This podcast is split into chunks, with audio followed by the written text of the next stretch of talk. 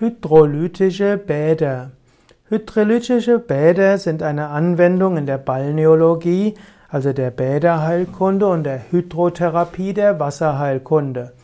Der Patient nimmt ein Vollbad oder auch ein Teilbad und dabei wird dann eine großflächige Elektrode ins Wasser gegeben und dabei wird ein, Reizstrom hineingegeben.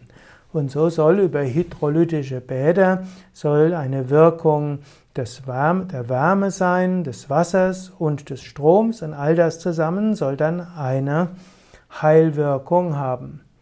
In den Zeiten, als das Bäderkurwesen in Deutschland sehr beliebt war, gehörten auch hydrolytische Bäder zu der typischen Leistung einer Kurklinik oder auch von Kurgastzentren, von Bäderhäusern Heute sind hydrolytische Bäder eher Seltenheit geworden.